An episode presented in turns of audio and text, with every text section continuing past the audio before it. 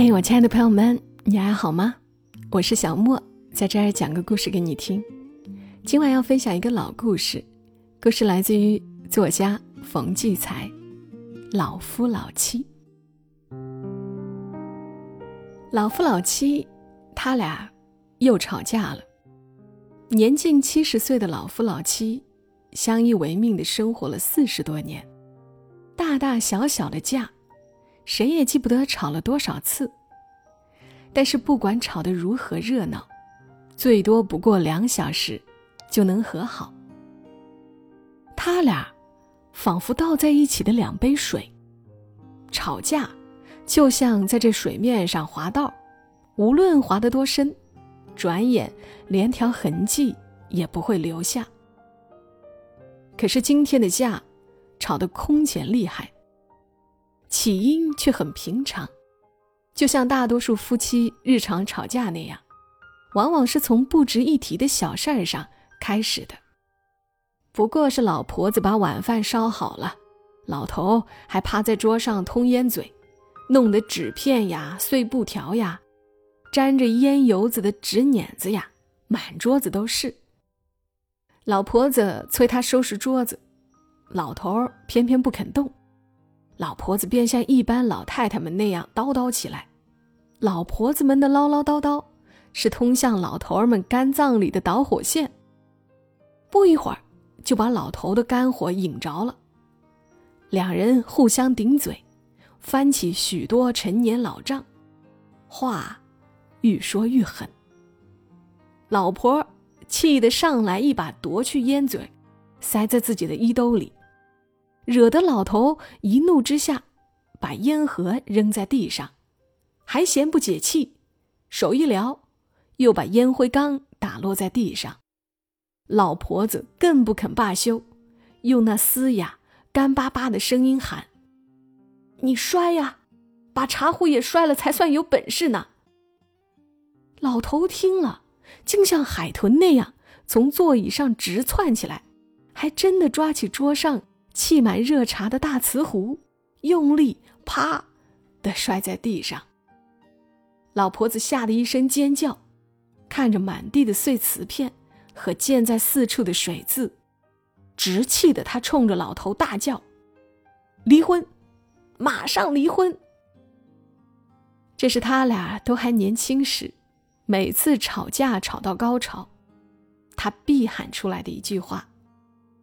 这句话头几年曾把对方的火气压下去，后来由于总不兑现，便失效了。六十岁以后，他就不再喊这句话了。今天又喊出来，可见他已到了怒不可遏的地步。同样的怒火也在老头的心里翻腾着。只见他一边像火车喷气那样从嘴里不断发出声音，一边急速而无目的的在屋子中间转着圈。他转了两圈，站住，转过身，又反方向转了两圈，然后冲到门口，猛地拉开门跑出去，还使劲带上门，好似从此一去就不再回来了。老婆子火气未消。站在原处，面对空空的屋子，还在不住的出声骂他。骂了一阵子，他累了，歪在床上，一种伤心和委屈爬上心头。他想，要不是自己年轻时得了那场病，他会有孩子的。有了孩子，他可以同孩子住去，何必跟这愈老愈混账的老东西生气？可是现在，只得整天和他在一起，待见他，伺候他，还得看着他对自己耍脾气。他想的心里酸不溜秋，几滴老泪从布满细皱纹的眼眶里溢出来。过了很长时间，墙上的挂钟当当响起来，已经八点钟了，正好过了两个小时。不知道为什么。他们每次吵架过后两小时，他的心情就非常准时的发生变化，好像节气一进七九，风动河面的冰就要化开那样。刚刚掀起大波大澜的心情，渐渐平息下来，变成浅浅的水纹。离婚，马上离婚。他忽然觉得这话又荒唐又可笑。哪有快七十的老夫老妻还闹离婚的？他不禁扑哧一下笑出声来。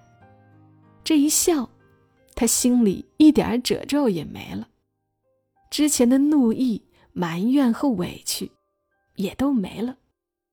他开始感到屋里空荡荡的，还有一种如同激战过后的战地那样的出奇的安静，静得叫人别扭、空虚。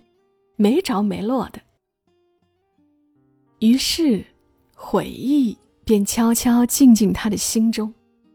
像刚才那么点小事儿，还值得吵架吗？他每次吵过架，冷静下来时都要想到这句话。可是，老头也应该回来了。他们以前吵架，他也跑出去过，但总是一个小时左右就悄悄回来了。但现在已经两个小时了，仍没有回来。外边正下大雪，老头没吃晚饭，没戴帽子，没围围巾就跑出去了。地又滑，瞧他临出门时气冲冲的样子，不会一不留神滑倒摔坏了吧？想到这儿，他竟在屋子里待不住了，用手背揉揉泪水干后皱巴巴的眼皮。起身，穿上外衣，从门后的挂衣钩上摘下老头的围巾、棉帽，走出了房子。雪正下得紧，夜色并不太暗，雪是夜的对比色，好像有人用一支大笔蘸足了白颜色，把所有树枝都复勾了一遍，使婆娑的树影在夜幕上白茸茸，远远近近。重重叠叠的显现出来，于是这普普通通、早已看惯了的世界，顷刻变得雄浑、静穆、高洁，充满鲜活的生气了。一看到这雪景，他突然想到他和老头的一件遥远的往事。五十年前，他们同在一个学生剧团，他的舞跳得十分出众。每次排戏回家晚些，他都顺路送自己回家。他俩一向说得来，却渐渐感到在大庭广众之下有说有笑，在两人回家的路上反而没话可说了。两人默默地走，路显得分外长，只有脚步声。真是一种甜蜜的尴尬呀！他记得那天也是下着大雪。两人踩着雪走，也是晚上八点来钟。他担心而又期待的预感到，他这天要表示些什么了。在河边的那段宁静的路上，他突然仿佛抑制不住的，把他拉到自己怀里。他猛地推开他，气得大把大把抓起地上的雪朝他扔去。他呢，竟然像傻子一样一动不动，任他把雪。打在身上，直打得他像一个雪人。他打着打着，忽然停住了，呆呆看了他片刻，忽然扑到他身上。他感到有种火烫般的激情，透过他身上厚厚的雪，传到自己身上。他们的恋爱就这样开始了，从一场奇特的战斗开始的。多少年来，这桩事就像一张画那样，分外清楚而又分外美丽的收存在他心底。曾经，每逢下雪天，他就不免想起这桩最新的往事。年轻时，他几乎一见到雪，就想到这事儿；中年之后，他只是偶然想到，并对他提起。男人听了，总要会意的一笑，随即两人都沉默片刻，好像都在重温旧梦。自从他们步入风烛残年，即使下雪天，也很少再想起这桩事儿了。但为什么今天他却一下子又跑到眼前，分外新鲜，而又有力的来撞击他的心。现在他老了，他那一双曾经蹦蹦跳跳、分外有劲的腿，如今僵硬而无力。常年的风湿病使他的膝盖总往前屈着，雨雪天气里就隐隐作痛。此刻在雪地里，他每一步踩下去都是颤巍巍的，每一步抬起来都十分费力，一不小心，他滑倒了。多亏地上是又厚又软的雪，他把手插进雪里，撑住地面，艰难地爬起来。就在这一瞬间，他又想起另一桩往事。呀！那时他俩刚刚结婚，一天晚上去平安影院看卓别林的《摩登时代》。散场出来时，外面一片白，雪正下着。那时他们正陶醉在新婚的快乐里，瞧那风里飞舞的雪花，也好像在给他们助兴。满地的白雪，如同他们的心境那样纯净明快。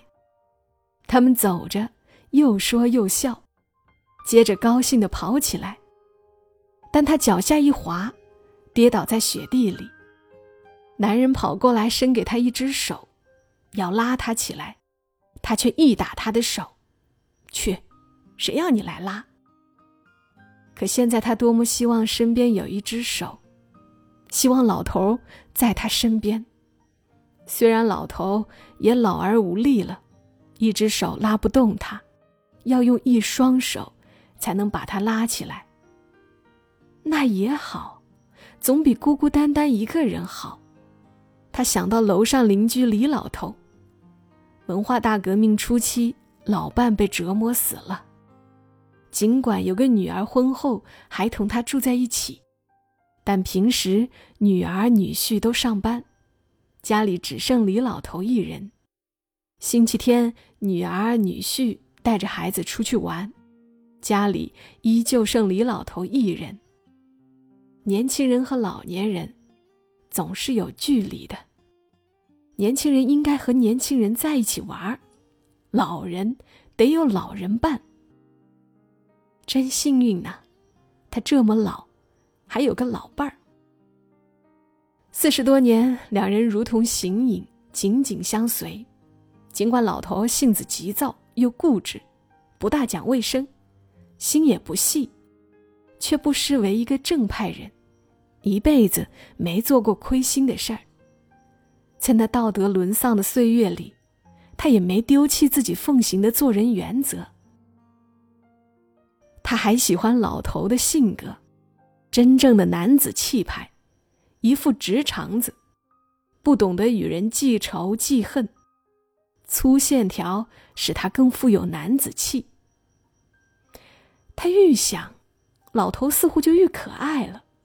如果他的生活里真丢了老头，会变成什么样子啊？多少年来，尽管老头夜里如雷一般的鼾声常常把他吵醒，但只要老头出差在外，身边没有鼾声，他反而睡不着觉，仿佛世界空了一大半。他在雪地里走了一个多小时，大概快十点钟了。街上已经没什么人了，老头仍不见，雪却稀稀落落下小了。他的两脚在雪地里冻得生疼，膝盖更疼了，步子都迈不动了。只有先回去，看看老头是否已经回家了。他往家里走。快到家时，他远远看见自己家的灯亮着，有两块橘黄色的窗形的光投在屋外的雪地上，他的心砰的一跳。是不是老头回来了？他又想，是他刚才临出家门时慌慌张张忘记关灯了，还是老头回家后打开的灯？走到家门口。他发现有一串清晰的脚印，从西边而来，一直拐向他家楼前的台阶前。这是老头的吧？他走到这脚印前，弯下腰仔细的看，却怎么也辨认不出那是不是老头的脚印。天呀！他想，我真糊涂，跟他生活一辈子，怎么连他的脚印都认不出来呢？他摇摇头，走上台阶，打开楼门。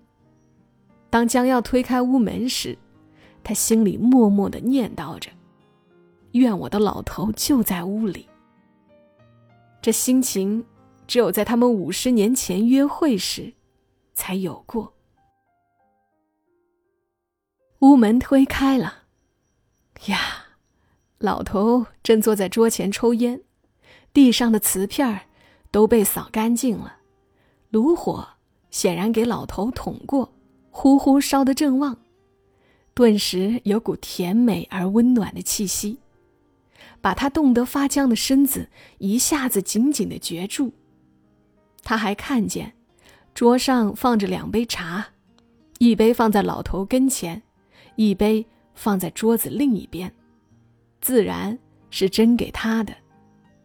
老头见他进来，抬起眼看他一下，跟着又温顺的垂下眼皮，在这眼皮一抬一垂之间，闪出一种羞涩、发窘、歉意的目光。这目光给他一种说不出的安慰。他站着。